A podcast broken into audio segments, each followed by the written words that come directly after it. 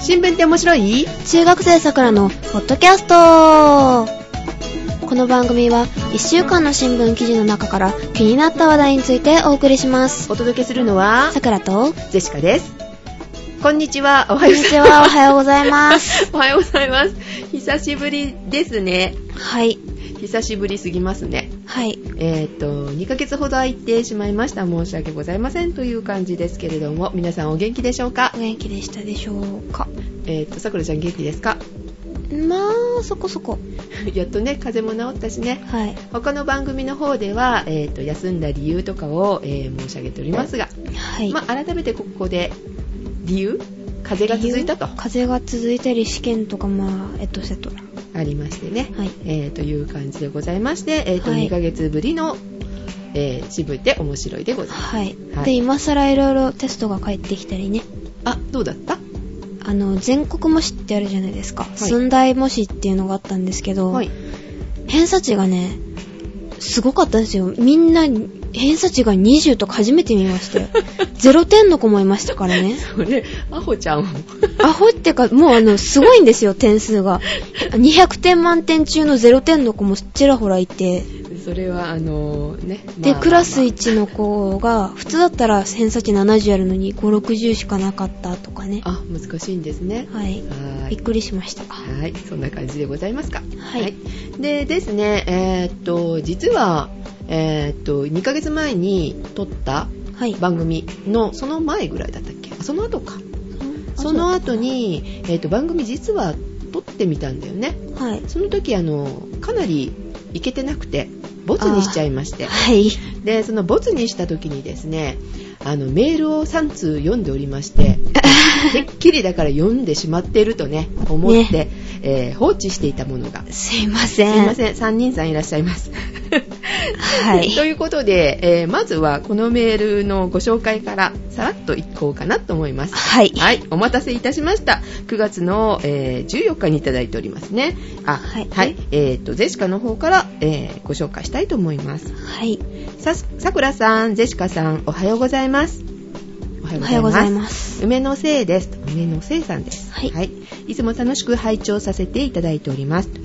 9月10日配信で、かなり前の話だ ね。ははい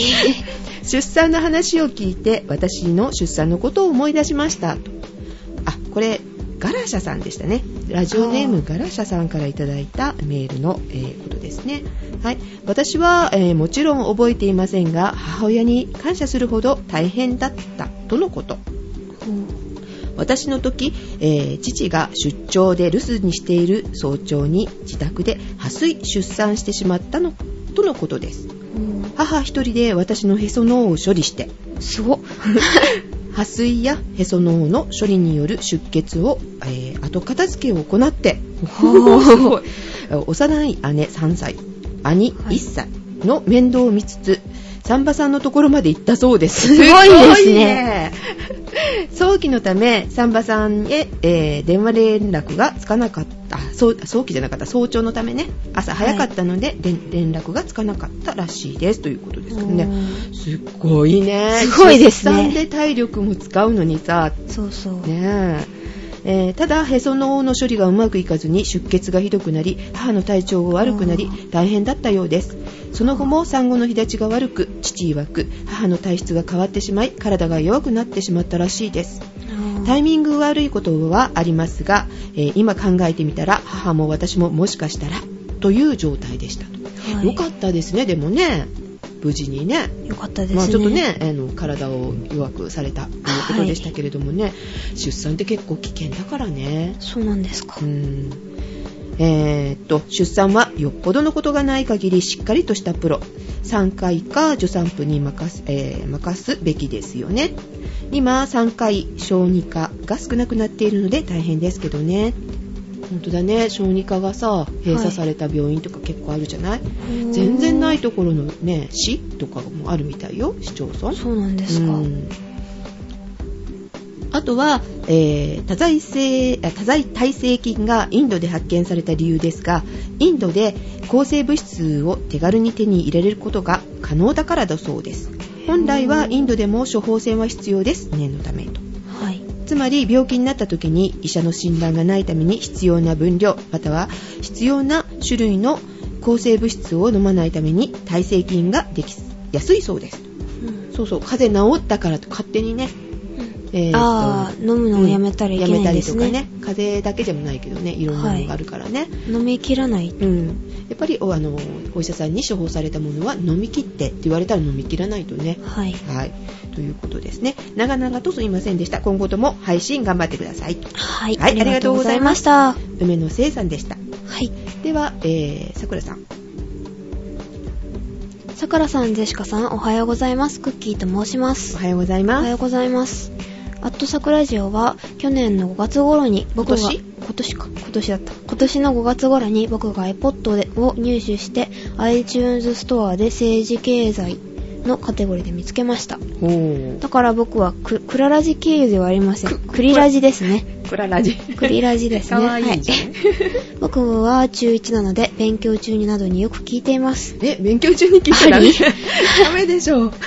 はいはい。えー、と今では毎朝毎日朝忙しい中でも欠かさずほとんどの記事を読んでいますんんあ飛ばした、うん僕も、えー、と小学4年生の頃から自分から新聞を読み始めました偉いね。すごいですねうん。えー、とこれからどんどんメールしますそれではということはいでし。た、ありがとうございありがとうごます。ざいました9月にいただいてね、すいませんえっ、とね、メールたくさん書くぞと思ってるのに、すいません読まれなくてがっくりで聞かなくなったかもよ。聞いてくれてるかな、クッキーさん。はいね、ありがとう。えっ、と、iPod を買って、すごいよ、iTunes ストアで政治経済のカテゴリー見るって、ありえないね。ありえないです ねジェシカ的にはありえないんですけれども。桜的にもありえないですねコメディとかね、そのコ辺メ見デちゃう ィ見ちゃうよね。アニメのとことかないかなみいたきいな。なりそこからですかっていうう、ね、ーんどれだけ勉強しようと思ってるんだろうすごいなあ楽勉しみ強だにねななるあれ みたいなああまああと桜城の方はなりませんけれどもはいね他の政治経済探したわけでしょあーね勉強しようと思っそうでて、すなのにこんなの聞いちゃったと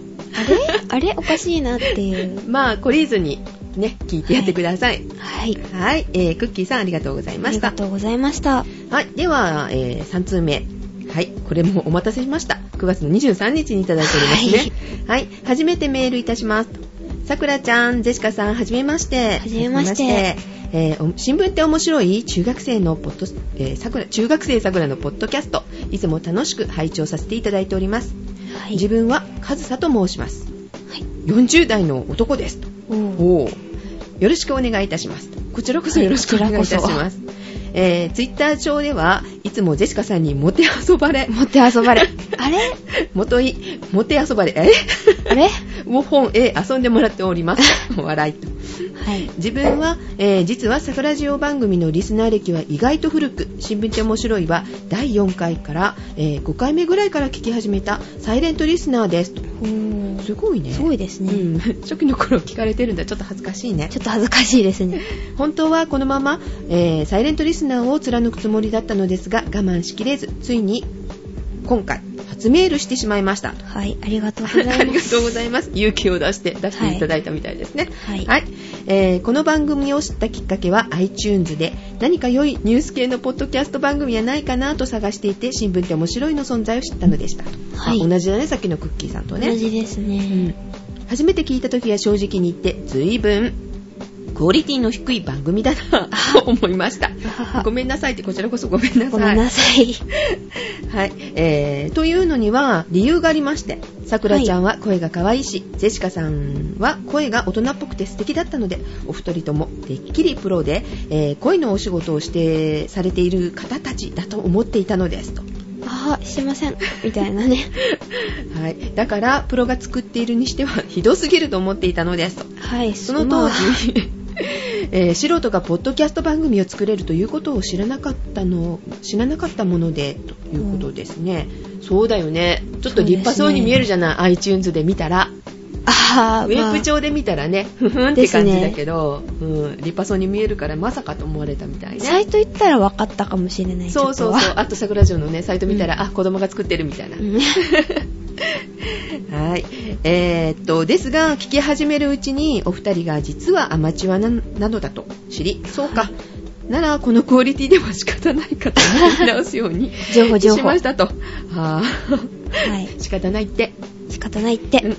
えーなのですが拝聴を続けて、えー回を重ねるごとにだんだん2人の会話の息が揃い出し内容も濃く面白くなっていくのが感じられましたはい確。実にクオリティは上がってきましたね、ありがとうございます。えーどうかなえー、そこは、そこは、えっとムラがあったりもするからうねん、そこはちょっと感謝しときましょう。えー普ち通ょっに。とじゃあ、えっと私はちょっと反省しつつあ、はい。はいえーちょっと偉そうかもしれませんがいつしかお二人の成長を見守るような気持ちになり気が気がつけばその他の桜城番組をすべて購読していましたとありがとうあございりますがとうございます。これはありがとうございます、はいね、素晴らしいな、え すーごいですそねの後シドニー製の、えーウェブラジオで番番組紹介されたという話や秀太郎さんのゲスト出演などをきっかけにクリラジの存在を知りクリラジさんの番組もいくつか聞くようになりました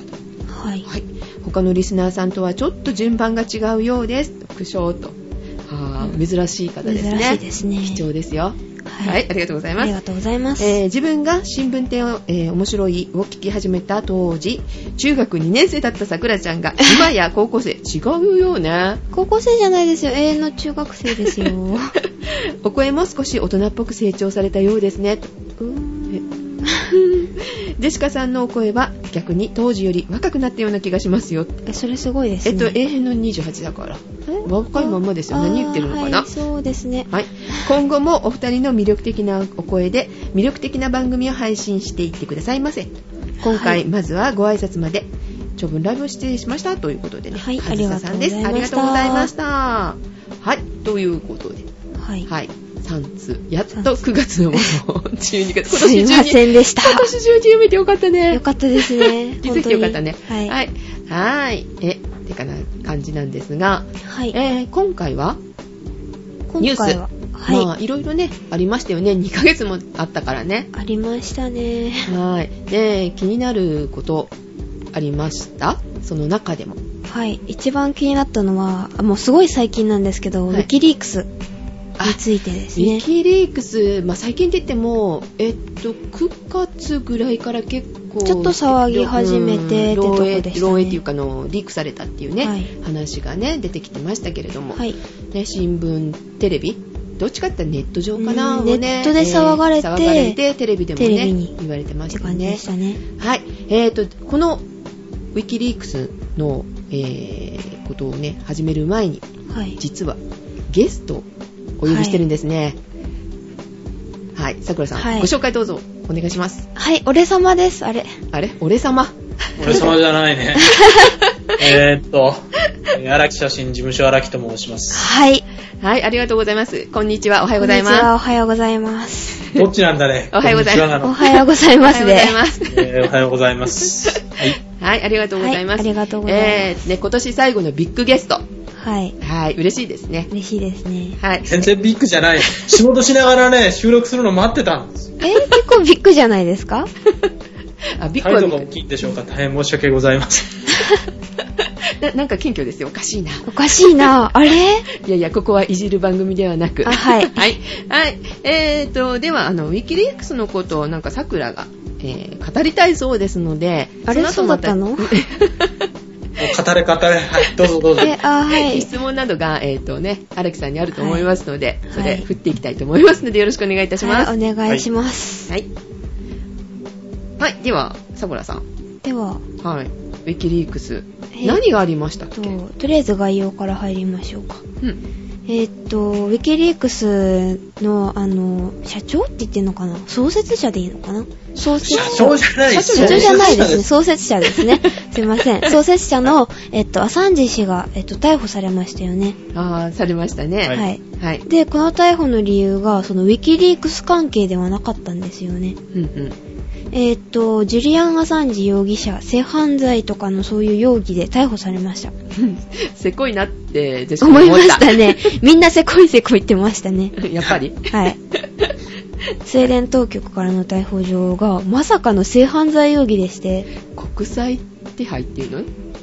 ーん、でいいのかな ICPO だよな。ルパン三世なんかでよく 出てきた。三世 ICPO だよね。すごいですよね、はいでロンドンで捕まったんでしたっけでしたっけはいで、その、えっと、容疑者は、えっと、容疑を全面的に否認していて、んえっと、別件逮捕じゃないですか。だから、そうですね逮捕後の余波がすごいことになっています。うん、あー別件逮捕って言うけども、はいどういう目的で本当は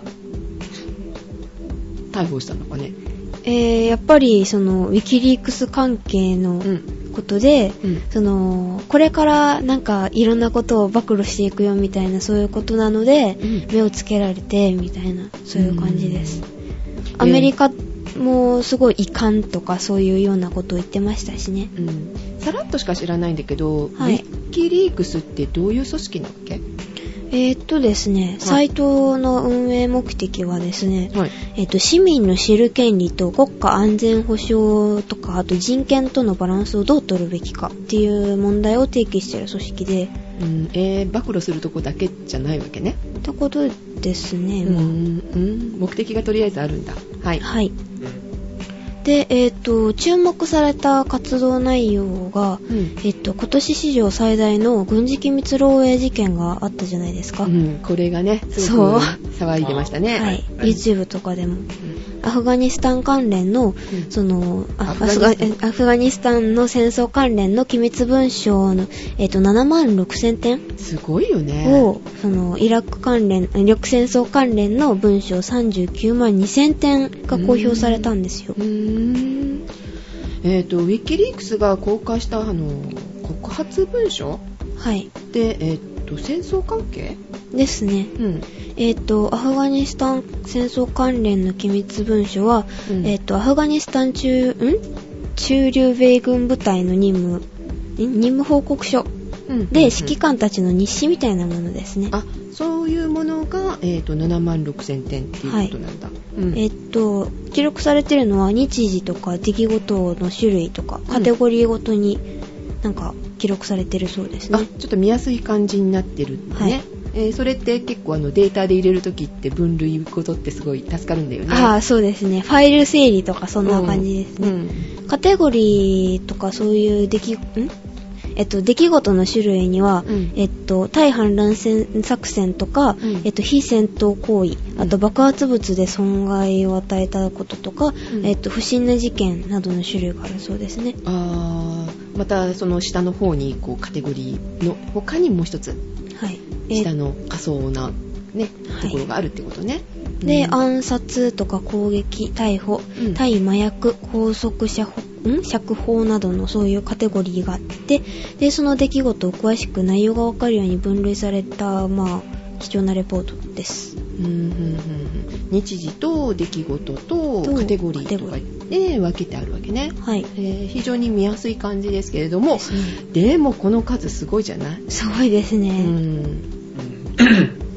えっ、と、ウィキリークスは、えっ、と、米軍内部の漏洩者から、これらの9万6千、うん、違う、9万1000点もの、その秘密の報告書を受け取って、今回7万5000点を公開しました。んねちょっと数がおかしいよ1万以上なんか差があるよねそれってどういうことあーそうですね。えっと、情報源の身元が判明して、東あの情報提供者に危険が及ぶ恐れがあるため、公開を見送ったようですね。ああ協力者を失ったりするはいから、協力者っは全面的にその公開しないっていうか、うんバレないよ保う護したわけにね保護しない、うん保護するようにっていうてことかあそういう配慮も一応ウィキリークスはしたわけだはいへーで、えーっとこの流出なんだけど一番気になるのはまあ聞く側はいいよあ聞く側はいいんだけど、漏洩された側っあていうのは影響なかったのアメリカ側ってことなんだけど、まあ実害はあありましたねうん、あどういう実害があったの、えーっと国防面からは外国からの情報提供が停滞、まあうん一部ですね一部停滞したり、うんえーっとテロ警戒摘発、うんえーあテロ計計画摘発あテロの計あの摘発って計画をことね摘発と,、えーっとあと米軍のあの軍事作戦に影響が出る懸念がありましたうんあり ますうんうん今、今、ありましたっつって大丈夫ありました。ありました。あります。はい。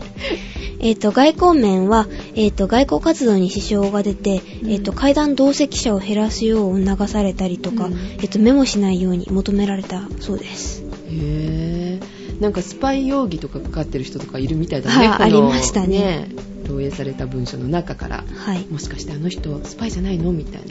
な、ね、大物が疑われてるみたいですけれども、ははい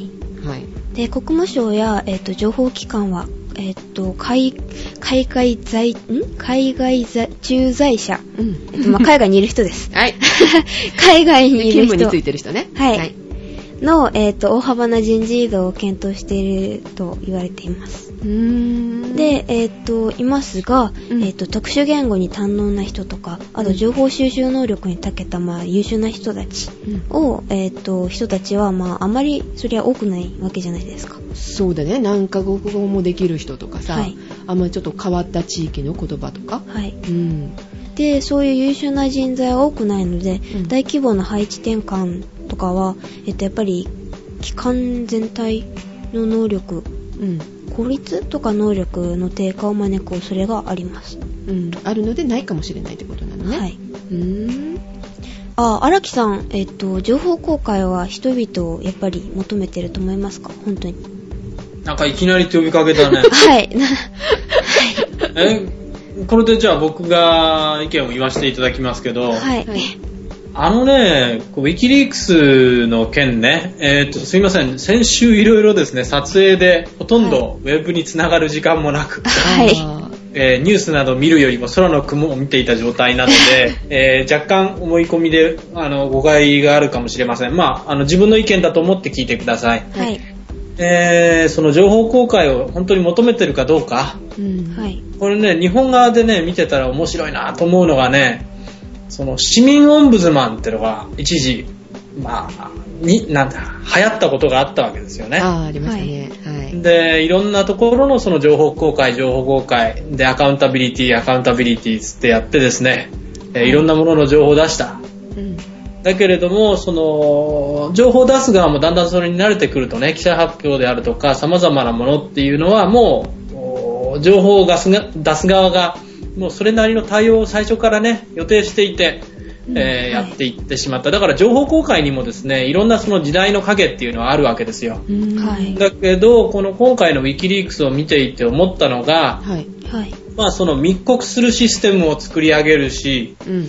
様々な形の中でその密告した人間を保護しながら、あかなりせ精度の高いそのものを取ってくると。うんではいそれをその公開することによって世界にその波紋を投げかけるとうんいうふうにしてるわけじゃないですか。はいはいで、その情報公開は本当に全員、まあ、いろんな人が求めてるかって言ったら、それは求めてるんでしょう。だけど、はいはい個人から言わせてもらったら、ウィキリークスにされたということに対して、その情報を今まで扱う側で、えーおまんまを食べてた人たちね、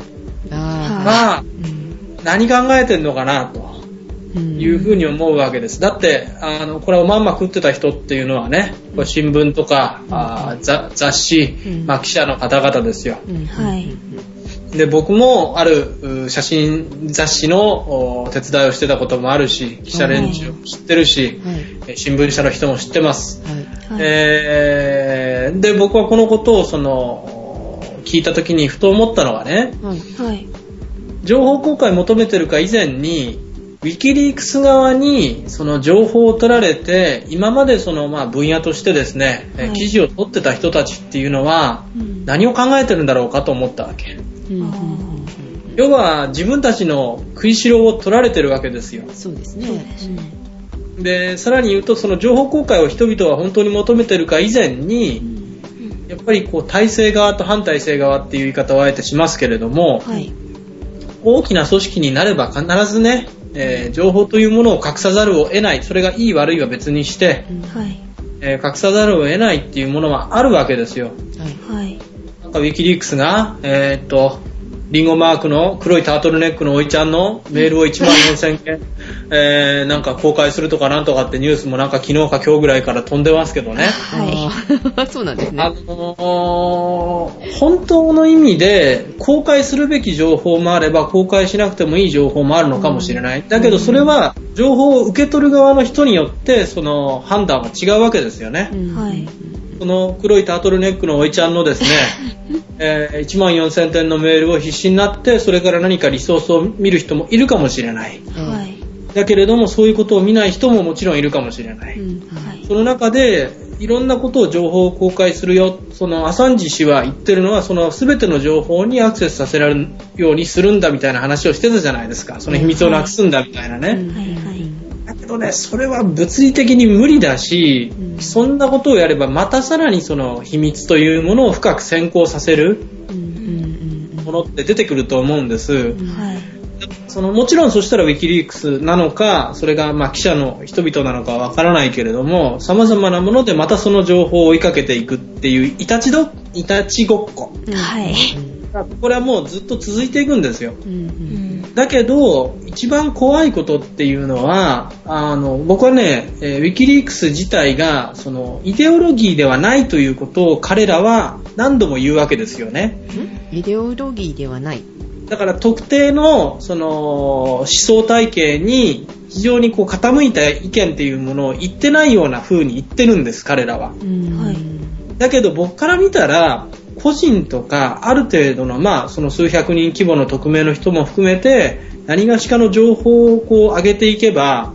それをどこに向けて発表するか、どういうふうに発表するかということをすればするほど、実はその影響も考えて、情報をリークし始めるっていうところは僕はあると思うんですよ。だから公開をするかしないか以前に公開した時のことはもう私たちは知りませんだけれども公開はするんですっていうのはすごく好都合、まあ、おご都合主義っていうのかなで情報公開をした後あそんなことは知りませんそれは当事者たちの問題ですとうんいうのはね、えー、ちょっと自分のモラルの中ではえらく身勝手な人たちだなと。はいはういん。そういうふうには感じますよ。うんまあそういう。うんはいそう感じなかったら、いや、もちろん情報は公開するべきですよ。ははいい公開はするべきなんだけれども、その部分をきちんと想像をして、いや、これはそれでも出すべきだと思って出す情報と、まあ、だだ、だだ漏れではないにしてもですね、骨格機密クラスのものをどんどん流し続けていくっていうものが、うんそれは体制側からですね、睨まれたって仕方はないですよね。そうですね。そうですねうんうんうんはいえーっとまあ、サイトの運営目的っていうところでまず、まあ、おかしいって言えばおかしいなって私も今感じたんですね、はいえー市民の知る権利と、えー国家安全保障人権とのバランスをどう取るべきかっていうのを考えろって私たちの方に問いかけてるみたいな感じじゃないですか。であね、の国家安全保障っていうんだったら国の立場っていうのは地政学的にも政治的にもうん様々な場所様々な立場があるときにそれをですよきちんと勘案した上でリークをするというわけではなくて、あの知らないよという風な形でどんどん投げられるっていうのは混沌を生み出すだけのような気がするのは僕だけかな。いやーうんまあね、あのー今、軍事的なことがこう公開されてるから、ふふんって思うけれども、でそれ以外にもこう、なんていうんですか、スキャンダルみたいな感じ、とか人の悪口みたいな感じあのーものも結構流れてますよね。あのこの国あの例えば日本が、えっと、韓国のことをどう思ってるかとかアメリカのことをどう思ってるかみたいなことを、えっとうん悪口を暴露してるっていうかそういうメモメモだったかな,、うんなんかそういううんうんあのを公開してたりしてて、うんそういうものもあるので、まあ、いいものも悪いものもなんかごったにじょ状態で出されてるから、はい、それはどうかなっていう感じは確かにね。なんていうのかな、それは人間ね、集団になるならない以前に好き嫌いはあるわけで、はいそれをわざわざさ、あの人こんなこと言ってるよって告げ口だけして回るっていう風に見える。もちろん、その国家単位で、やっぱりこれはやらなければいけないとうんいう風な、その、なんていうのかな、義務感とか責任感の上にね、リークをしていくんならまだしも、うんうん、なんかこう、僕はそのウィキリークスの話を聞いたときに、ふと思い出したのが、その、えーっと、デビッド・ハルバースタームっていうですね、はいえーこれは確かあアメリカの方のウォーターゲート事件のやつを、まあ、リークした人たちに、うんその日本でいうとそのロッキードの田中、えー角栄を、まあ、ある意味退陣に追い込んだ立花隆さんが、はいその確かね新潮文庫かなどっか忘れましたけど、はいえーアメリカジャーナリスト報告っていう確かね文庫で出てるはずですよ、あの立花隆さんの本で対談されてるんですけれども、うんその時に言ったのが、その、ジャーナリズムの定義の話の時に、その、権力というのは絶対的に腐敗をするんだからこそ、うんその、我々はマックレーカーだという言い方を、その、ハルバースタームか、どちらかがしてるんですね。そのマックレ、マックレーカーっていうのはこれ何かっていうとですね、あの、すごく大きな、アメリカの農作業などで使う、こう、フォークがあるじゃないですあか。はい。あそれを、あの、堆肥とか肥やしをこう腐敗させなる、腐敗を促進したり、まあ、調整するために、こう、藁を返したりするでしょ。はいはいあはいはいうん。あれは、あの、あの行為をマックレーキングって言うんですよね。へえ。で、あれのフォークの大きいの確かマックレーカーって言ってたと思うんですよ。うん。だから、その腐敗するがゆえに、その腐敗するべきものをきちんと、その自分たちはマックレーキングしていくということが、あジャーナリストの使命であり、い権力というものは絶対的に腐敗する、絶対的権力は絶対的に腐敗するんだから、であればこそ、その、権力という側が、まあ、体制側がっていう言い方をしてもいいと思いますけれども、あはい体制側が持っている情報を見張り、なおかつそれを問題意識を持って定義するっていう意味からも記者はそういうマックレーキングをしなければいけないと。うん。だけど、このウィキリークスを見ていて僕が思うのは、はい。その自分たちのそのイデオロギーっていうものを感じさせない形をさせているけれども、だけど、ある特定のものに対しては非常に強くその情報発表、リークをしていて、うんそれ以外のところにはリークをしてないっていう部分も感じるときはあるんですね。ええはい。じゃあ、やっぱり、その、自分たちの中でも何がしかここの、例えば今の米国っていうものに対して非常に攻撃的な態度を取る。うん。だけれども、そのサウジであったり、そういう風な部分に対しては取らないとか、うんだから何でもかんでもっていうことを発表してるように思うけれども、はい。やっぱりその部分では特定のイデオロギーに偏った発表の仕方もしてるんじゃないのかなとは感じます。うん。だから、そういうためにも、マックレーカーとか、マックレーキング的なものの意識をきちんと持った記者が、こんな、あーウィキリークス、いや、俺たちは負けねえぞって言ってですね、うんえーきちんとしたその意識を持って、情報を、こうまあ、秘密として、これは、あの、やっぱり、言わなければいけないという意識を持ってやっていって、本当に意識の高い中でのジャーナリズムが育ってくるっていう風になってくるべきなのに、なんかまたウィキリークスが出てきたからですね、えーやられちゃったよねで、ちゃんちゃんで終わっちゃうんだとしたら、うんジャーナリズムはどんどん負けるよね。うん。というふうに思います。はい。ありがとうございます。ありがとうございました。えー対抗できるのはじゃあマスメディアなのかなっていう感じでちょっと聞きましたけれども、えーっと、じゃあちょっと話がね、戻っちゃうんですけど、いい,、、はいいいですかははいい。はい。えーっと、アサンチ氏の逮捕はい。その後って何かありましたよね余波あありましたよねあ。はい。うん。逮捕された後も、その情報流出が止まるかなと思ったんですけど、やむことはありませんでしたよね。うん、出ましたね、で次々ね。アサンジ氏の早期釈放を求めて、スペイン、イギリス、オーストリオーストラリアなどで、えっと、集会が行われたり、あと、クレジットカードのあの、大手ビザ、それそれ。そうう、んマスターカード、うんえっと、スイス郵政公社などの取引停止を批判して再開するように、まあ、求めてサイバー攻撃がありましたねあー全部知ってる名前ですよねビザとかマスターカードとか、うん、それがなんか攻撃されたっていうのはちらっと見たのよ。はいうん、サイバー攻撃はいうん。えっとウィキリークス支持者のグループ、うんえっとアノニマスっていうグループがあるんですけど、うん。えっと、そのグループがアメリカのアマゾンと、うんえっと、スイスゆんスイス郵政公社、うんえっと、ペイパル、マスターカード、ビザ、えっと、そしてスウェーデンの検察サイトと、えっと、オランダの検察と警察サイトにサイバー攻撃しました。 すごいよね。はい。えーで、止まったんだっけえっと、アマゾンがです、一時的にサーバーが止まったけど、アマゾンは、その、サイバー攻撃受けたっていう報告はなかったので、どうなのかなってとこですね。うんなんでアマゾンを攻撃したのアマゾンは別にあれだよね関係なさそうなんだけどはい、えっと、アマゾンはリウィキリークスにサーバーを貸してたんですよ。ああそうなんだで、それの貸し出しを中止しちゃったので、それへの報復でああそういうことかサイバー攻撃されました。でクレジット会社もななぜってちょっと思ったんだけどえっと、スイス郵政公社はウィキリークスの口座を閉鎖したので、それで報復。うんあと、ペイパパル、マスターカード、ビザはウィキリークスへのあの寄付のドネーション利用を拒否したんですね。ああそれでそれに対する攻撃です。ああなるほどねアノニマウスって何だったっけ匿名者っていう意味だったっけですか知らないけど。はい。んで、その、あの、アノニマスに所属して16歳の少年はあ、えっと、クレジットカード会社をサイトをクラックした、あ、クラックじゃない、ハック、 間違えた。クラックだって。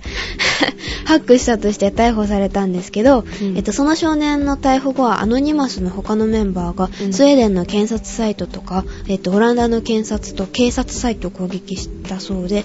で、その後にアマゾンとかツイッターの攻撃もほのめかしていたそうですね。アマゾンのサーバーがなんか一時的にこう止まったっていう話よねそうそう。うんでも Amazon の発表はないからどうなのかなってあいうーここが攻撃したせいじゃないかもしれないってことね。でねす。はい。へえ16歳の少年って聞いた時ちょっとびっくりしたけどねすごいですね。うんやったーとか思ったりとかはしてないよ ね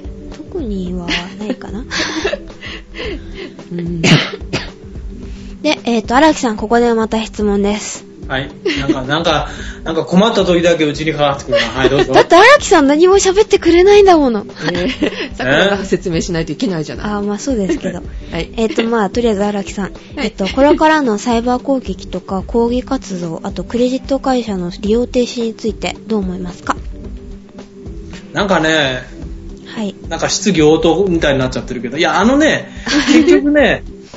どの社会にいようと、ある程度のサービスとか、ある程度のものを形にしようと思ったらね、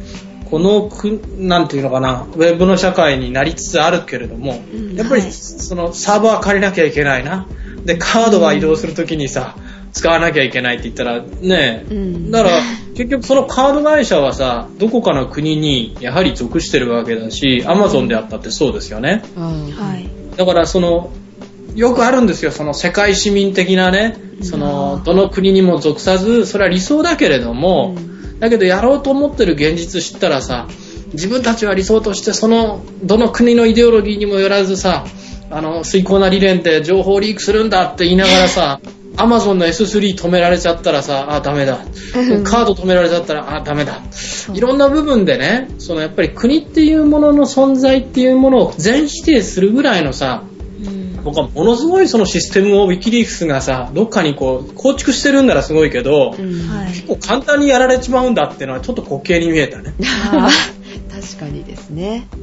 うんはい自分の自サバがあるのかなと思ってましたけどーね。嘘、私も思ってました。あのね、じ自分のサーバーあったとしたってですよ、うん回線会社借りなきゃいけないじゃないですか。あ、ああ、ですそうねだ、どっちにしてもダメだ。でサーバーを置くための土地が必要じゃないですか。まう あ、ん土地は自宅組がどうにかしてくれるといやか。だけどその自宅の国まあ国に自宅組があいる国だってさどっかの国に属してたらその司法権だとか警察権とかね ICPO がてめえこの野郎って来た で国作っちゃえ。えどこにいわかんない、どっ か。やだからねいや僕は例えばだよはい。あのジェームス・ブランソンみたいなあのバージングループの総帥みたいにさ宇宙空間まで乗り込んでってなあ宇宙空間から自分たちでやってるって言うんだったらすごいなとは思ったちょっと無理が俺妄想だけどさーはいいはい。だけどやっぱりね、土地に縛られ、そのうん企業というものがいる国に縛られね、うんで、やっぱり回線っていうもので言ったら、そのインフラを持っている会社がまたどこかの国なわけじゃないですか。うんはい。だからね、自分たちの立ってるところの、まさにこう、東大元暮らしじゃないけど、うんカード使ってたっていうのが僕はね、いや、一発でしょ、そんなの。それはカードで、あの、007なんかだってあるよね。あの上司の M からさ、嫌われてさ、こいつ危ないと思ったらさ、はあ MI6 か何かですらさ、映画の中だよ。うんこうあーカードでホテルに泊まろうと思ったらさ、このカードは使えませんって言われるわ けだよ。い。ありました ね。だからそれと同じなわけですよ。はい。だからもう徹底して、そのウィキリークスがね、もう第2次にやるんだったらさ、どっか正式道場かどっかにね、衛星まで上げてね、そ こから衛星からさ、あの、回線会社もやらない、自分たちでもう、あの、アンテナ配ってね、うんえ自分たちのところにあげるんだったらこれ使ってくれとかさ、そこまでやるんだったらさすがウィキリークス凄まじいな。それは凄まじいですよ。いや、僕はサンダーバード知ってあの知ってる世代だからね。サンダーバード桜知らないんですよ。サンダーバード知らないからね。見たことい。ないです。いや、だから国際救助隊っていうのはどの国のイデオロギーにもよらずっていう、その、お太平洋かどっかの海の小島にね、はい。えー大富豪が住んでて、で、息子たちが国際救助隊として行くわけですよ。うーん。でね、途中で余談、まあすごく話が横道に逸れちゃうけど、はい。その国籍不明記としてだな、あー息子が乗ってるそのサンダーバード何号かがその撃墜される瞬間があるわけですよ。はぁ、やっぱり国によらないっていうのは独立権とかね、警察権とか、あーまあ、ある意味では軍事力とか、その、そういうものまで持ってなかったら、自分なりにその何かを行使するっていう時には必ずどっかで止められちゃうんだよね。うんうん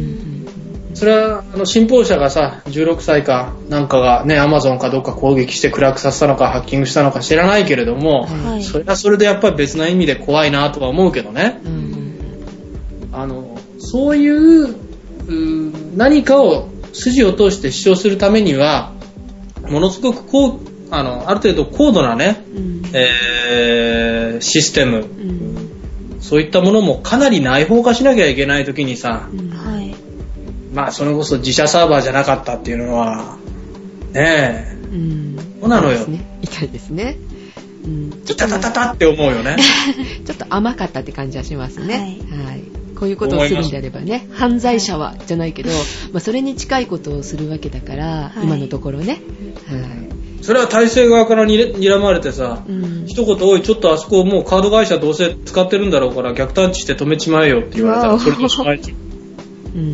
はい。想定しなかったのかなって気はしますね、確かにね。いや、それよりも多分、その、ウィキリークス自体がい、恐怖心、要は彼らがよく言ってたことは、自分を逮捕したとしてもね、その情報提供は続くんだと。あうんー。そういったものから、俺を捉えていいと思ってるのかと。うんもっと、あの、どえらいものが出てくるぞと。うん、脅してた。いうふうなうん、その、ブラフだよね。まあ、おとりとして、あの、あ、おとりというか、まあ、はったりとしてね、あの、それが効くと思ってたのか、はいだけど、先進諸国ほとんどの人間をね、あの、政府関係者、もしくはそういった諜報機関の人間、ほとんどのところをさ、敵に回すわけだよ、こんなことやったら。ちょっとそこら辺の近所のおじちゃんと相性が悪いのとは格が違うよね 近所のおじちゃん。はい。いや、だからそれに備えるんだったらやっぱウィキリークスこれからは宇宙空間にさ、宇宙空間。いや、それか月面とかね、ああーの南極とかさ、うん。南極だったらその南極条約があるからね、あそこはどこの国の領土でもないけれどもあ、ーじゃあお前、ウギあそこはウィキリークスの あの領土なのかってまた責められると思うから、はい。まあ宇宙空間が月面か、もうちょっと近いんなら火星ぐらいかな。火星ぐらいお勧めしときますよ。火星。まあ行くまでの技術を開発することによってさ、何か人類社会に貢献してくだ さいよ。いやそれぐらい、やはり、その独立した形で何かをリークするというためには、だって、新聞社だってね、やっぱ政治的な圧力っていうのはあるわけだし、うんは。い。ね記者連中だってやっぱそういうことはね、やっぱあるだろうしう、んはいそういったものをやはり、一つ考えたらわかるぐらいねうん、情報を何かにぶつける、公開するという時には、あの何も影響しないように見えて、実は大きく影響するんですよ。うんうんまあね、なんか何かに頼ってるっていうのが失敗かなとも思うんですが、月面、月面、次は月面です。はいででもね、あのーさっきのことを聞いてジェシカが思うのは政府による圧力がかかってこう、まあ、台風になったのかなって思うんだけれども、はい。あのーアマゾンアマゾンが止めたじゃないその、はい、あはうんーはい。サーバーのサーバーを公開するっていうか、い。は止い。めたっていうことがこれって民間なわけでしょうん。うん、そうですよ。ですよね。それが圧力をウィキリークスに圧力をかけてるっていうのがなんかちょっと気持ち悪いなって思ったんですよね。あいや、僕はね、アマゾンだってさ、それ民間の会社だよ。うん。民間の会社でもさ、そのジェフ・ベゾジェフベゾス CEO かな。あ。はい。だけど、彼らはやはりアメリカという国の社会の中で会社を運営している限り、いくら民間会社といってもですね、その自分たちの自社が持っているサーバーにですね、そういった悪意を持った非常にその国に対して打撃があるっていうことだったら、それは止めるでしょう。別の言い方しよう。じゃあ、桜塩のね、中に非常に影響力の強い、何がしか怪しげな人間が情報発信し始めてですね、は荒木い。さんです荒木さんですね。えあら、できたんですね。あ、はい、はい、続けてください。え誰か知らないけれどね、はい。はい。あの写真例えば撮ってる人間でね、影響力が強くて、はい。あの、いろんな部分で情報発信する奴がいたとして、で、アクセス数が非常に多くてうるさいよ。あのそういったもので影響力がありすぎて、例えば、やっぱりあまりにもこれは公序良俗に反していると思ったら止めませんうん、そうですね。あうんうんうんいやだから、月面行くべきだよ。ウあィキリークスランド作るのよ。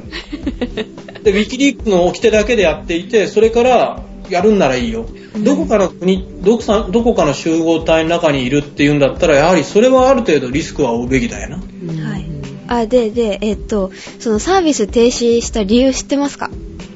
ワクワク。ワクワクワク。あれえ、なんだろ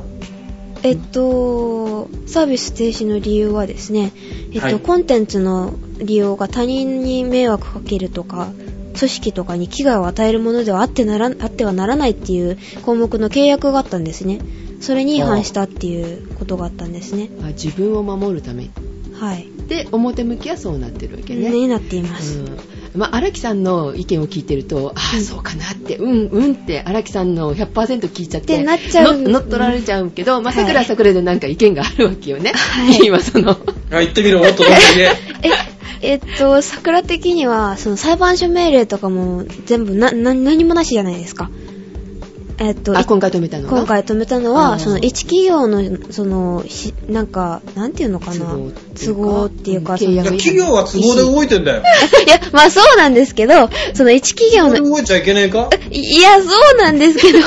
ほら、丸め込まれちゃダメよ。えーその、その一企業の、あの、その意思で勝手にその情報とか言論を統制したりとか、規制したり、そういうのは怖いなぁとは思ったんですけど、うんうんどう怖い世の中なんだよ。あれその通りだ よ。いや、例えばだよ。はい。あの、まあ、この間 NASA がさ、ある夜にね、はい。なんか、凄まじいものを発表するっていうんでさ、結局なんか、えそそれほどでは、まあ、あれはどう生物学的にはなんか非常にすごいことだったらしいんだけど、はあの、何かそういったものを発表するっていう時にですね、あはい。あの例えばそれは情報としてっていうものを大きく言うとコンテンツっていう言い方にもなるかもしれませんけれども、はい。あのコンテンツが何かをこう影響を及ぼしすぎると思った時に止めるっていうのはそれは尖閣の件だってそうだよな。はい。そう YouTube でもね、その尖閣の映像が出て、結局、じゃあ、一つの企業が先ほど言ったように、全ての情報を握るのかって言った時に、Google なんかじゃあどうなるんだって話になるわけですよ。はい。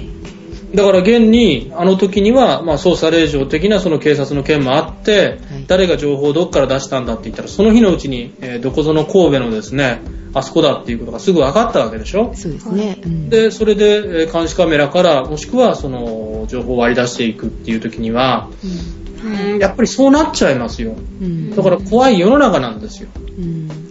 結局あれはだから、いえー、と YouTube の方が情報を公開したっていうかそうですね。っていうことですどよっね。からアップロードされて、その IP からね、うんどっから上げてんのかってすぐわかるわけですからう、んはい。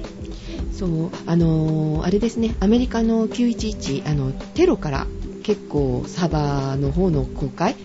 えーとうん情報を公開しろって言ったらするような体制にはなってるみたいですもんね。いや、だからね、アメリカならアメリカでね、こういう話、ちょっと危ない話になっちゃうんだけど、エンロンである、あの、エシュロンであるとかね、はい。はい。えーっと、NSA であるとかさ、うんそういったものっていうのは、その、911の後から、やはり、その、アメリカという国自体も、その、もっと本土というものに対しての守りを強めなければいけないと。で、これ NSA なんてのはある時期までそのアメリカがね、政府組織の中にあるということすらも認めてなかった秘密組織なんだから、はい。だから、いや、そういうものの、あの、中でも、僕はすごいなと思うのは、はい。やっぱり、えー日本でですよ、例えばウィキリークス的なものがあったとしても、はい。人々は動かなかったと思うんですよね。カードを止められようと何をしようと。だけど、あの、まあ、あ吉につけ、悪しきにつけ、そのアサンジ氏のカードを止められた、あ寄付を止められた、サーバーを止められたっていうことに対して、いや違うと彼らのやっぱり立つべき意味はあるんだと思って行動する人たちがウェブ上にもいるわけですよ。うんやっぱりその部分がね、国としてのダイナミズムだし、それはいい悪いとは別なじ次元の話よ。ええはいええだから16歳のガキがね、えー、あえて言う16歳のガキが、もう一回どうか。呼ん だ呼んだ16歳のガキが読んだな、アマゾンのその、ところに攻撃仕掛けたりね、はい。様々なものっていうものの中からさ、その国が持ってるそのダイナミズムとかうん、エネルギーとかさ、はそうい。いうふうなものって生まれてくるんだから、やっぱり、まあその NSA に攻撃かけてる人間がいるのかどうなのか知らないけれども、はい。あの何かを整備あの整備していくっていう時にはそういう紆余曲折があって、うんま間違いなく今回のウィキリークスっていうのはそのリークをするっていう新しいドアを開けたことには間違いないよねうん、そうですね。だからこれでどんどんその例えばサーバーを貸すシステム、まあ、S3 であの A3 か忘れたその Amazon のシステムにしてもこれからそういったその国家機密単位のものをうちのサーバーの中に置くなとかですねそういう、いや、あの、事件が起きた後にやっぱり法っていうのは後で追いかけちゃう部分があるから、事後法でね。うんはい。やっぱりそういうためにも、なんか若干だよ、僕、アサンジ氏がね、思うのは、これなんか捕まるっていうためにも、そのテーゼを投げるためにもね、うん確信犯的なことやったんじゃないのっていうふうには思う。うんああ、なるほどね。はい。で、あの、尖閣諸島の件なんですけれども、はい。い。あの時と同じように、あの、あげたものってすぐ消されちゃうわけじゃないですか。はあいげたあ本人は。はい。で本人は消されたけれども、もう次々とコピーが上がってきましたよね。はい。で、今回も、なんか、えっと、ストップされたけれども、うん情報をミラーサイトにガーンって上げられたらしいですよそう。そうそうそうまあいそれろんはなそうです人がミラーをそのそうそのまま上げてっていうので、だから一回あの立ち上げたらっておかしいな一回そのアップロードアッしたプらロードしたら、うん絶対にネットの中に上げちゃったら止まらないんですよね、そう特にこういう大きいサイトとそかうだったね、ら支持者がいればね。うんあの、僕もね、あの、尖閣の件はね、僕はあの、外で撮影の時は夜明け前から撮影してますしね、はいあの自宅にいる時も結構朝早い時から、まあ仕事をするんですよ。はい。はいで、えー朝なんかメールがやたらと来てたわけ。なんかこれ見ろっつって、ね。うん尖閣が上がってるとかね。で、なんかホームページもえらい騒ぎになってましたよね、ニュース系の。うんうんなんなんだろうと思ったら上がってましたよ、尖閣のムービーが。はい。荒木さん好きですね尖閣諸島いやいや、そういうことじゃなくてさ、はい時代を感じるじゃないああはい、で、尖閣の件が上がってて、で、その時にね、某巨大掲示板を見たわけね、尖閣あの。はいうんなでっかい掲示板で僕はね、今年一番の名言だなと思ってるのはねう、んははい誰かが消すだろう、消すだろうってこう書き込まれてるわけですよね。はいはいな一言誰か書いてあったのはね、消せば増えますって書いてあったのよい。。そう。あそこれね、デジタルの時代の本質 だよ。ーですねう。もう上がった途端に多分これは消されるなっていうのが分かると、私もダウンロードしました。あちょっと公安の人間、その、やっぱダウンロードした人間捕まえに行った方がいいね。 まあ人間そういうものですね。危なそうなものはね、こう分かるし、でもこれは、あの、みんなにしてもらわないといけないなっていうようなことがあったりとかすると、はいね、普通落とさない人も落としてしまうっていうことがありますね。だだから消せば増えるで、まさに増えた。本当ですね。それ名言僕はできすね。あの消された瞬間すらもちょうど見てたんですよおー。へーで全部見てやろうと思ってね、うんはいなら落ちたわけ、うんうんで、まあ某巨大掲示板も「おい消去されたぞ誰かあげろ」って言ったらそうあもうすぐに上がってくるんだねいいですね。いやだからあのミラーサイトっていうものにもそれはミラーサイトっていうのはこうそれは転送スピードもみんな速くなってるそのコピペするのもみんな速くなってるはアップロードするのも早くなってる。だけどまあそういった大抵国家機密系のものっていうのはまあある程度の写真もあったとしてもね、い。ははい。い。それほどまあそのギガバイト単位とかテラバイト単位じゃないわけだ。うんならコピペしてさ、 ミラーサイトからいきなり URL これですって言ったら、もうまた止まらないよね。ですね。今年の名言ですよ。はい消せば増えます。背が増えます。もしかしたらこのアサンジ氏はこういうこともこう予想してたんじゃないだかかならそれでしょう。もちろんそうだと思いますよ。で、あの、その、アサンジさん、アサンジ氏が、その、暗殺されるような事態が起きた場合のために、その、未公開の情報とかに、あの、多数の人がアクセスできるようにっていうのは知ってうんて、言ってますね。そその暗号が、まあ、解除されるポイズンピルっていうのを仕込んでいるそう で。えー、かっこいいなんか映画みたいで、そ力れでさ、俺宇宙人のあの NASA が隠してたとかって言ったらもうなんか大笑いだけどね。まあ、だから力ずくでウィキリークスの活動を抑えることは無理です。うんまあそうそういうことだよね可能でミすねラーサイトにあげたりとかまあだからこういうのも予想してたはい、予想済み。ということなんですかねはい。うんで、あの、アサンジ氏を擁護している人もいますね。いや、それはそうでしょいいでしょうねうんう。なれると思いますよ。例えば例えば、えっと、ブラジルのルラ大統領は、えっと、非は情報を暴露する個人ではなく、馬鹿げた内容の公伝文書を書く人物にあるという発言があって、 はいで、あとスペインの、えっと、エルパイス氏っていう、あの、氏って紙ですね。はいは、え新聞っと、アサンジ氏のテロ、うん、アサンジ氏をテロリスト扱いしたのは明らかに逸脱行為だと非難。うん。うんえっと、アサンジ氏は情報を漏らした犯人ではないのに、うんえっと、法廷でどのようだ、どのような罪でどう暴くのか、あどう暴くだって、どう裁くのかっていう社説とかを発表したりとかしていました。あーまあこういうことを賑わせるっていうことも考えてたのかもよかもしれませんね。 うんそれはだってリークしたのはね、ウィキリークスにアップロードした人々であって、うんはい。そのウィキリークスというシステムを作ったのはアサンジ氏を中心とした人々だけれどもっていうふうに、ね、よく言われるじゃないですか。はいで、やっぱりその南北問題じゃないけれども、その先進国っていう部分は外交において隠したいことっていうのもたくさん持ってるじゃないですか。ははいい。うんまあそれは先進国じゃない人々ももちろん持ってるだろうけれども、はいはい。やはりその外交っていうものをリアルに考えれば考えるほどね、その裏の裏、裏の裏の裏まで様々なものを配慮して、様々なそのテレンテクダでやってるっていうことが、出ていって困るっていうことは、まあもちろんどんな国でも困るんだろうけれども、やっぱり先進国だったらとりわけそういったものは濃いんじゃないんですかね。え、なんか日本のやつは少ないらしいね。おや日本つ。の案件に関してはウィキリークスはほとんどリークっていう部分をなかなかしていないというふうに聞いたんです。ああそうなんですねあの出す人がいないってことですかねというか、なんか、その、外務省かどっかのね、うん。えー人たちがそこまでインテリジェンスの高い外交をやってなかったんじゃないかっていうのを聞いてですね 賢くないってことですかああ、それは、ねえ、無べなるかなっていうね 頑張れ日本。はそれ頑張れって言うのかね。うんぁ。いや、だから、あの、よく言うじゃないですか、あの、はい元外務、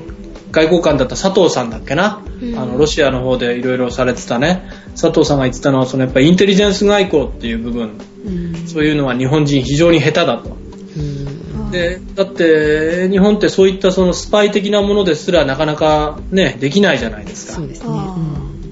だって、それは、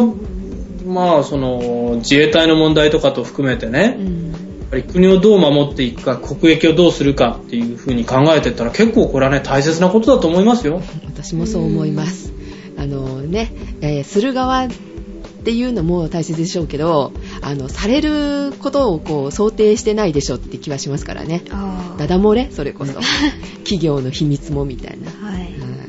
や、なんか今年はダダ漏れだね。いろんな意味でね。はい ぁ、そうですどもね、えー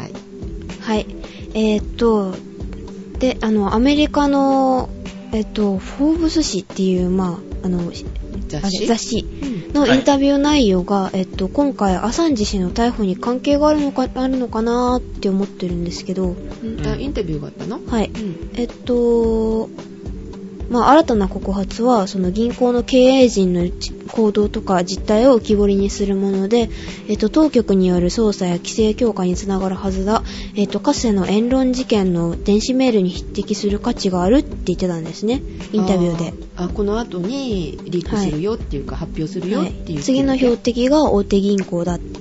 言ってたんですね。うんだから標的って言ってる限りはさ、やはりイデオロギッシュなのよ、彼も。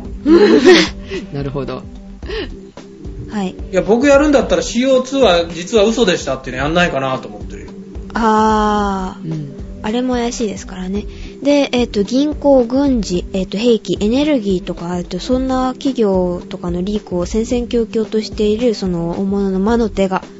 ああ、伸びてるかもしれないと。そうそう。桜塩もなんかリークされるんじゃないのえー、リークするようなことあったっけあ、ないなね、ぁ、ね、ね、ね、なんでもありません。はい。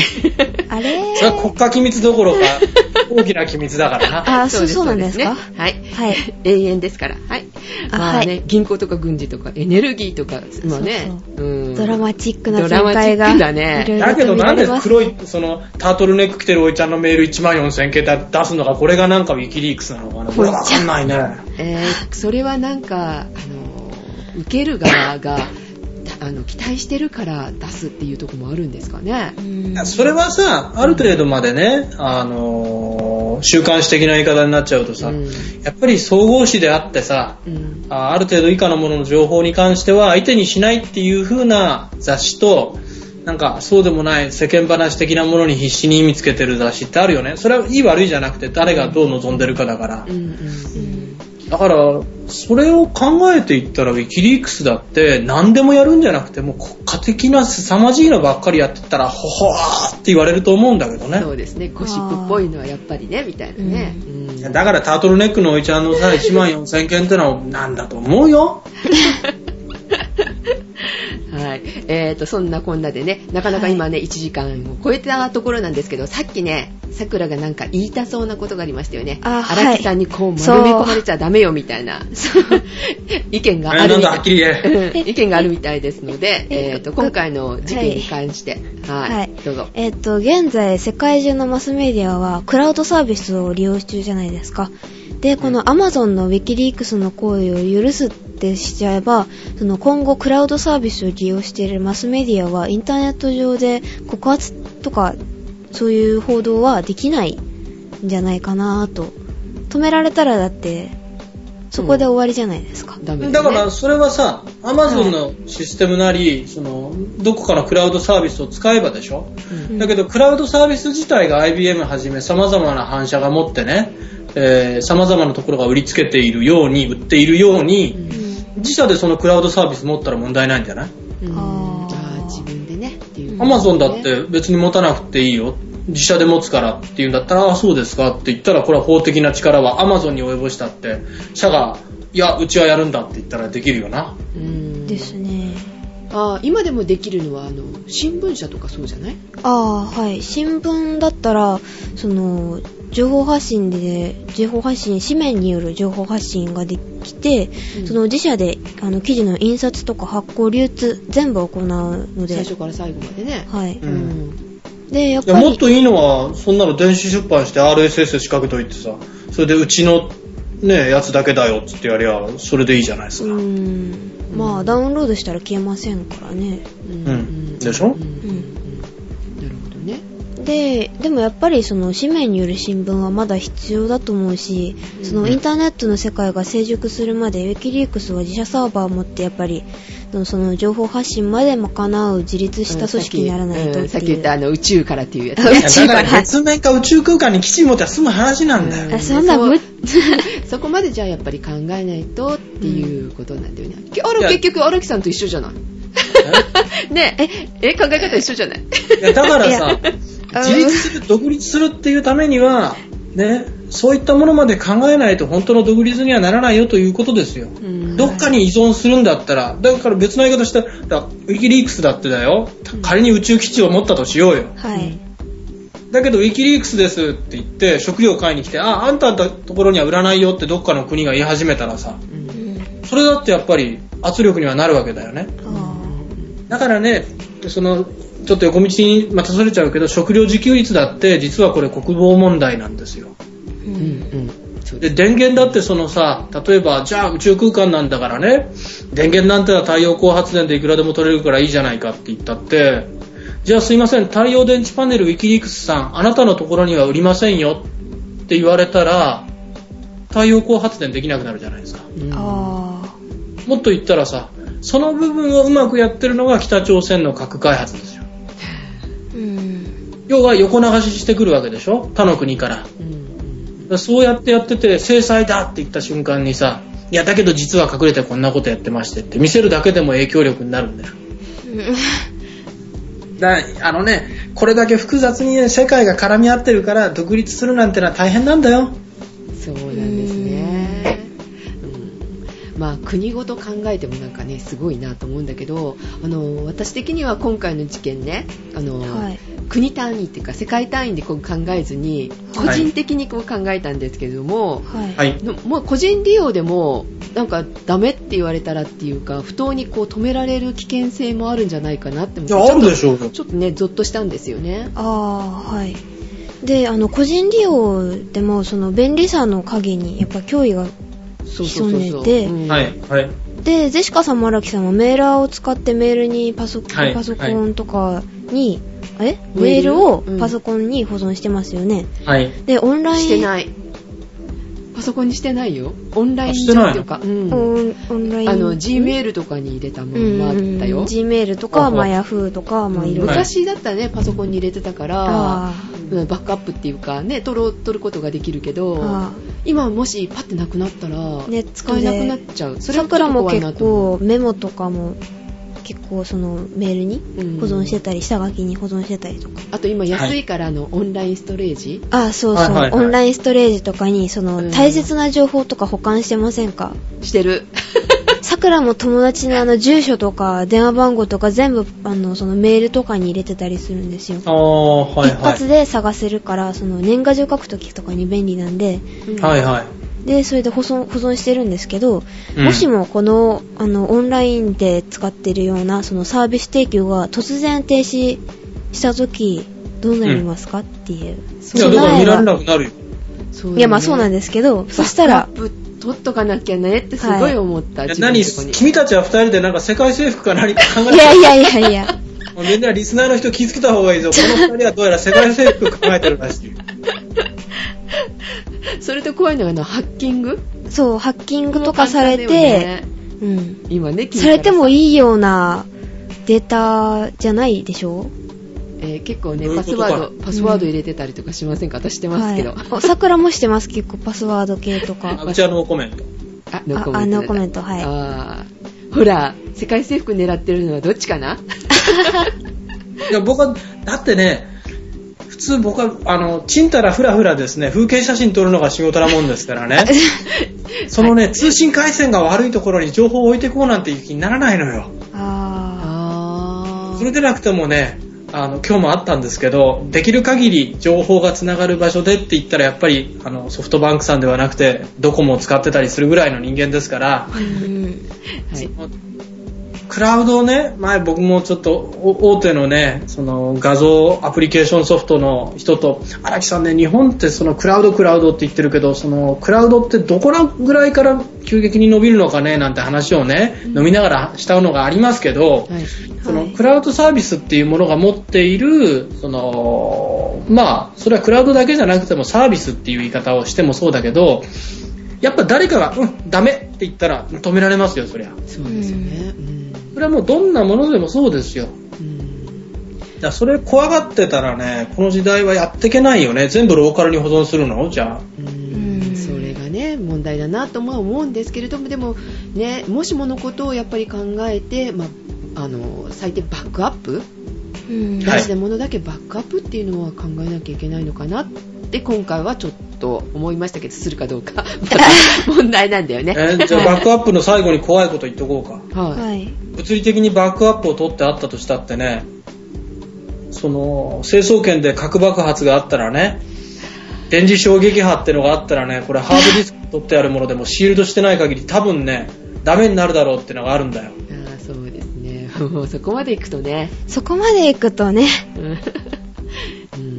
なるほど、なるほど。はい。うんはい。だから世の中に絶対っていうものはほぼないんです。うん、 あーでもなんかあれですよね国もあのインターネットのサービス利用における法律とかっていうのはやっぱこう見直さないといけないですよね早めに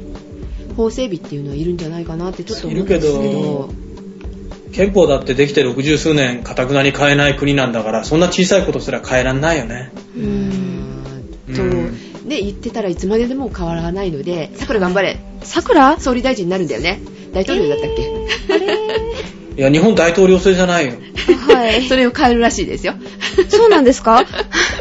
いや、じゃあ、誰の話をしてるんださくら。あれーで、まあ言ってたよね。言ってましたっけ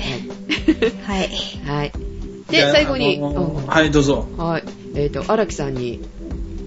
あ、そうそうそうそう質問もうないですかま、もうちょっとあります。もうもうちょっとありますかはいはい。で、えっ、と、今回 Amazon は Wikileaks に対するサービス停止っていう処置をしたんですけど、私たちはポッドキャストでその情報を発信してる身として感じることはありますかお、ポッドキャスター、荒木氏としてはあじゃあ、れ今僕、ね、中止してるからね、ポッドキャスターじゃないんだよ。えっ、と、はへい、ーお休み中ですね。はお休み中のポッドキャスターとして、えうーん、どうだろうね。感じることうんはいまあ、ポッドキャストじゃなくてもあのネット上であの写真の公開とかもされてますよはい、ね、ははいい、えうんえいや、それはね、えーハードがこれだけ急激に進歩していけば、それに関してやっぱりモラルも変わってくる。うんモラルも変わってくれば、やっぱりそこに準じてさ、法もどんどん変えていかなきゃダメだよね。うんだけど、こういう過激な人たちっていうのはさ、確実に法ができる前にドアを開けちゃうんで、うんはい。うんだからそこからやっぱり学ぶべきですよね。ううんん。鶏が先か卵が先かっはいて。いう感じでだっていやい や、鶏が作家、卵が作家じゃなくてね、もう僕はまた逆の論点で言うとさ、はい卵があったって、鶏がいなくなったら卵はいなくなるのよ。あうー。んでしょうんはいだから、そういう逆転の発想で見たら、んまあ、ポッドキャストっていうそのメディアだけれども、もうちょっと日本のその、ポッドキャスト全体だけど、インテリジェンスがあって、はい革新を作り、リークをするぐらいのが出てきたら、あはいいいんじゃないんですかーリークするところがねうんうん。行動しない 行動しないアット桜ジ桜ュ行動しないからな行動しないアット桜ジュはちょっと苦しいですね今の はい。はいえ喋りはするけどね喋りはするけど、てんてんてん。ね。換気もする現場に最低限行く癖をつけなきゃダメよ。写真は現場に行かないとまだ映らないからね。そうですね現場、うん。そうですね現場でいろいろもの、もろもろ考えるってのはすごく大切だと思いますよ。そのウィキリークスなんか見てて、なんか汗をかいてないからかどうかわからないけど、やっぱその辺がうさんくさく見えるんだよね。あーディティールがないよね。情報だかうら。んうんそう映るんだ私たちからするとすっごいなぐらいしか思わないけどねですうね。んいやいや、これから第2、第3のウィキリークスが出てくるから、憧れを持って見る人たちっていうのもどんどん冷めますよ。うんだからドアが開いたから、これから第2、第3のウィキリークスもどき。ウィキリークス、だからラーメン屋みたいなもんだね。うん元祖だ、本家だって言っ てさ、あー うんうんそういうなるんじゃないだからリーク合戦にウェブ上でなるんだと思いますよ。うんで、そこで人が集まってきたらアフィリエイトとか始めたら大笑いだよね。それはまた笑います本当にはい。はいリークでアフィリエイト。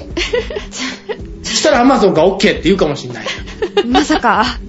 で、Google もよし、それならいいか。何それあー収入が多ければあそうあーそうそういう利害関係が一致してれば OK かそうそう。まあいいか。国よりは利益か。 なるほどね。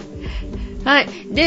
えーっと、はい。え本当に今度は最後でございますが、はい。えーっと、今回のこのウィキリックスのネタをね、えはいさくらがするということで、えっと、さくらの方にも、えーっと、荒木さんの方にも、実は3つほど、えーっと、質問っていうかね、アンケート、はい。えー事前にこう、回しておりまして。はい。はい。で、まず、さくらの方からいこうか。えっ、と、学校でいろいろ撮、いや、あのー、いろいろ面談とかがあって、えっ、と、音、音声では撮ってないんですけど、とりあえず意見だけは聞いてきました。おえっと、大半の人が日本でやる必要はないと思うと。あ、まず1、問いかけ、えーっと、日本にウはいィキリックスがあった方が良いかはい。えー問いかけに、えー日本にあった場合どんなことをリークしてほしいかはい。で3番目、えー日本にあればどう変わるかっていうね、はい3つの質問だったんですけど、はい。はい、えっ、と、日本でやる必要はないと思うっていうのが5人中4人でした。いらないといらないと。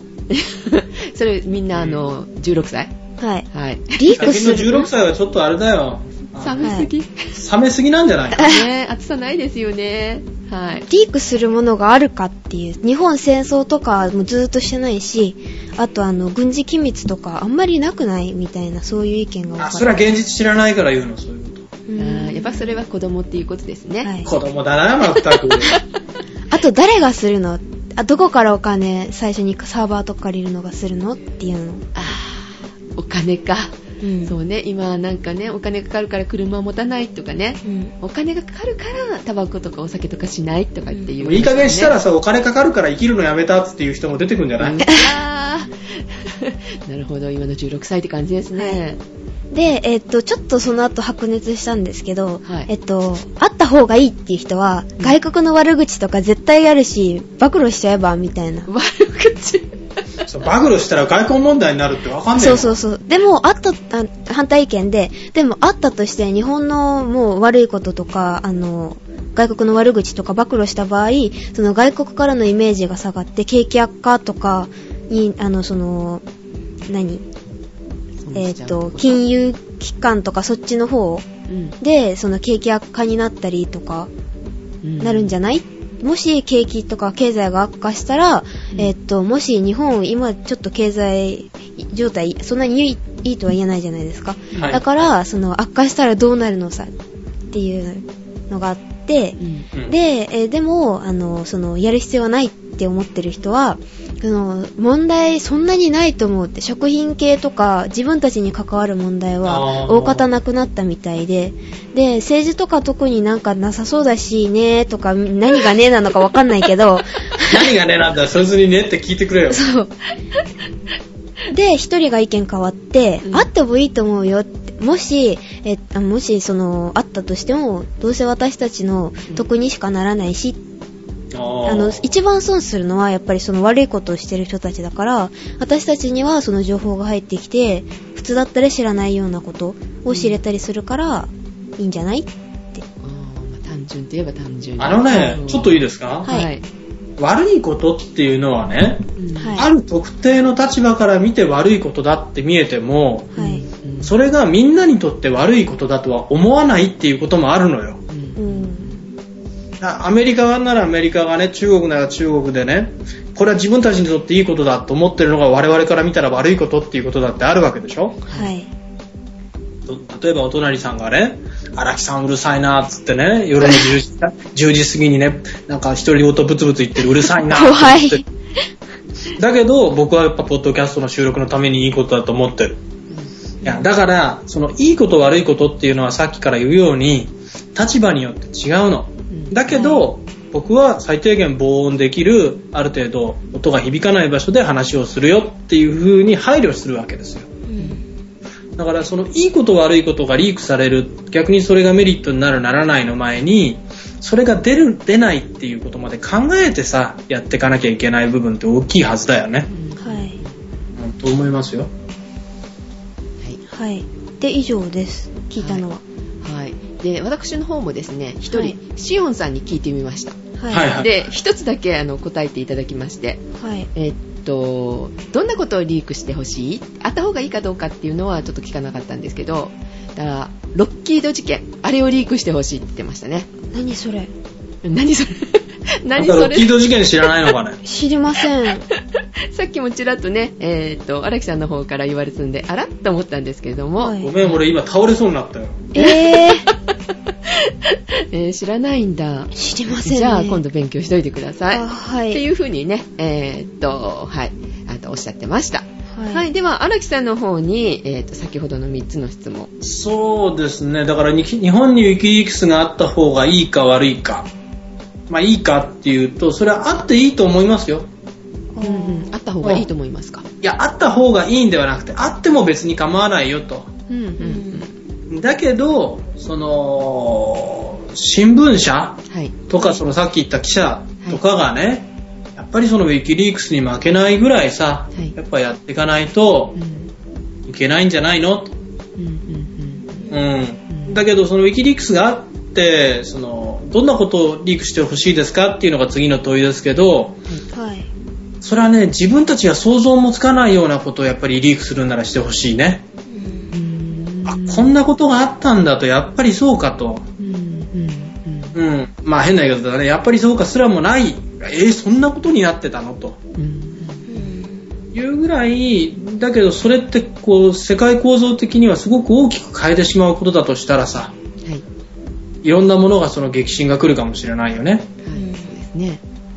で、日本にあればな、まあそのウィキリークスが日本にあればどう変われますか変われる。どう変われるか。うん、変わりますかね。 いや、僕は日本人どんどん鈍感になってるからな、もう変わんないんじゃないかと 思うね。諦めが。さ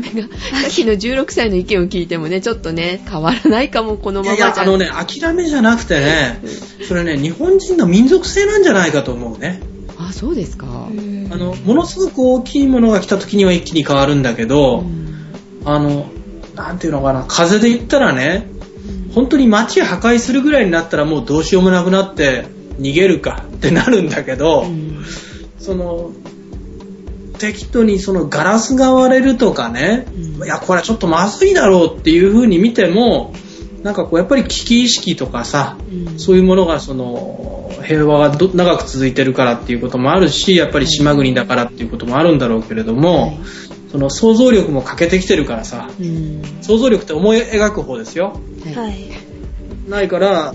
だからそうなった時にさ、何かを大きなものなんだ。だけどこれ世界的に言ったら大きいんだけど、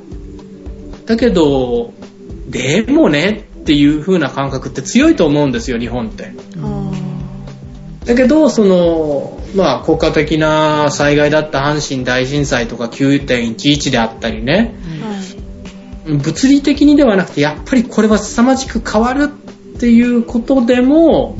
忘れやすい国民性だからね。いうんうんでも全体的に暑さはなくなってきてるんだろうなと思うんですよ。半世紀前ってデモは、うあの普通にあったし学生たちも暑かったじゃないです か。何でもやってたの ?28 歳で。やってませんよ。半世紀前よね。あのうん60年安保っていうんですか。 まあな60年安保、70年安保ね。は、はいい。あの辺りって暑いじゃないですか。暑いうね。ん、ああいう暑さなんて全然こう感じないですよね。あのーデモなんかもちょっとなんて言うんですかあのー、えーと形だけやろうかみたいなダラダラみたいな感いじで。 や、それはね、僕、仕事でね、都内うろついてて、結構デモって合いますよ。はいそれで、え、エイペックの時はさ、うんあの車の渋滞に巻き込まれてね、そうなんですかエイペック渋滞の中でさ、なんで俺こんな理不尽な思いまでして打ち合わせの時間伸ばしてもらってるんだろうって思いながら、まあ余談ですけどね。はい。だけど、その、大きい意味のそのホットな感じ、その情熱を持ってっていう、こうパッションとかね、うんそういうものがなくなったっていうのはね、まさにその通りだと思う。それとやっぱりこれだけ情報が流布される量が、流れる量が非常に多く、それも簡単に捕まえられちゃう時時代になったからさ、はい。はい。自分が情報を受け取ることだけで満足しちゃってる人が多いんだよね。あーあるかもね。いやだから僕はね、えーここで言っちゃうけれども、ソフトバンクのどなたか社長がおっしゃってる電子教科書、はい。あうんね、なんとかの道って元総務省の大臣さんと一緒になって、いろんな方と話をしてましたけど、僕はあれ大嫌いなんだ。なんでかって言ったらね、若い時はね、小さい時はね、体を動かしてわかるっていうのをやらなきゃダメ。うんーうん過度にね、情報なんか与えたらダメですよ。うんうんうんこのカマキリの卵がね、こんなに見えるんだって、こういう風に動くんです、こういう鳴き声なんです、なんてのは、現場に出て分かればいいんです。うんうんそれを最初に子供のうちから分かりすぎるぐらい情報を与えちゃ絶対にダメです。なぜか。なんで僕がこういうことを言うか。うんやっぱりね、先進国の中でもね、エスタブリッシュメントとか、そういった意識の高い人たちっていうのは、未だにある程度自分たちの才能を伸ばすためには何かをききちんとこう超えていくステップがあるんですよ。うんやっぱり、寄宿舎制度がまだ残ってるとかね、うんうんいいですね。うんこういったものをやっぱり自分の年齢をわきまえながら自分の才能を研鑽していく。うんそれを平等にね、あの、最初から情報を過度に与えるっていうことは、分かってはいるけど感じてないっていう人がたくさんできると思いますよ。うんだから、その、全部電子教科書を僕は反対してるわけじゃないけど、ある程度待つっていうのは、情報をセーブして、体で分かって、あ、やっぱり鉄っていうのはさ、こう、玉鋼を熱したらこんなに熱いもんなのかとかね、うんうんそういうものも感じられながら、鉄っていうものを持ったら、ああ、こんなに冷たくなったら硬くなるんだなとかね、うんあそういうのを体験できるっていうことからも、なんか面白い形になるはずなのに、過度に情報ばかり詰め込むことをさ、やるようになっちゃったら、そのウィキリークスの件も含めて、はい。なんかこう噛み砕けないのにさ、ご飯だけたくさん出てくるっていう風になっちゃうんじゃないですかあはい。16歳。そう思いますか ーえーっとなんかあるかいあ、えーあ、16歳じゃなかった。中学生。ごめんなさい。中学生、中学生。あ、15だったら中学生でもある。はい。はい。 はい。ということでね、えっ、と、さくらちゃんもいろいろ経験して大きくならないといけないよっていうお話だったんですね、今日。あれそういうことだったのはい。はあ、初めて知った。はい。という感じで、えっ、と、はい。もう言い残しはないですか大丈夫ですかはい、なんかもういい です。疲れたらしい。頑眠張たいれらワしコいー。ド。はい。えー、ということで、ウィキリークスこの辺でっていうことですね。はいはい。荒木さんありがとうございました。ありがとうございました。はい。最後の方にですね、えっ、と、荒木さんには見て、見て聞いて、違うな。見てもらってないな。うん。聞くだけで、あの、味わっていただきたいなと思うんですけれど も、えっと、実はですね、えー、リスナー様からですね、良いものを送っていただきまして、はい。はい。はい、はい。 元気がなくなったよ、荒木さん。聞くだけなんですよ。聞くだけですね。そういいよ、来ても。 ジェシカのところでもいいですし、桜のところに来ても同じものがありますが、はいあビデオ通話でじゃあ食べるよ。ウィキリークスより始末に負えないのはこの二人だな。 えー、そうなんですかそうなんです かえーっと、送っていただきまして、今回はですね、初のアルコールを送っていただきました。ちょっと未成年がそこいるんじゃないの桜飲みませんよ、さすがに。桜にはあそげれこそウず、ィキリークスにかっこまなきゃちょっと桜井さんの場合はよりいいです。私が、あの、私一人いじめしたのは、えーアルコールの、えー100年の孤独という、焼酎ですね。ん焼酎と、えーっ ちょっと、と待って、あんた100年間孤独なのかね寂しい、それ嫌だ。 100年の孤独やひどい、ひどい。 えー100年の孤独という焼酎と、ハバネロの、えーっと、おかきじゃない、あられかなハ。バネロね。うん、ハバネロの、あの、あられを、あの、私だけ、あの、せしめてまいりまして、あとはこう、山分けしたんですけれども、小橋、え、こ、小菓子バウムクーヘン、はい。えーこだわり、あ、うん焦がしバームクーヘうンん。焦がし、焦がしてあるんですね、バウムクーヘン。と、チョコあられの、えーいちご味とホワイトチョコ味をいただきました。ありがとうはごい、あざりいまがす。とうございました。 ということ僕で、にうも送ってくださいよ。ーん、しょうがないな。あ、じゃあメールで写真を。食べてる音だけを聞かせてあげましょう。はいえっ、と、じゃあ、いやいやあの、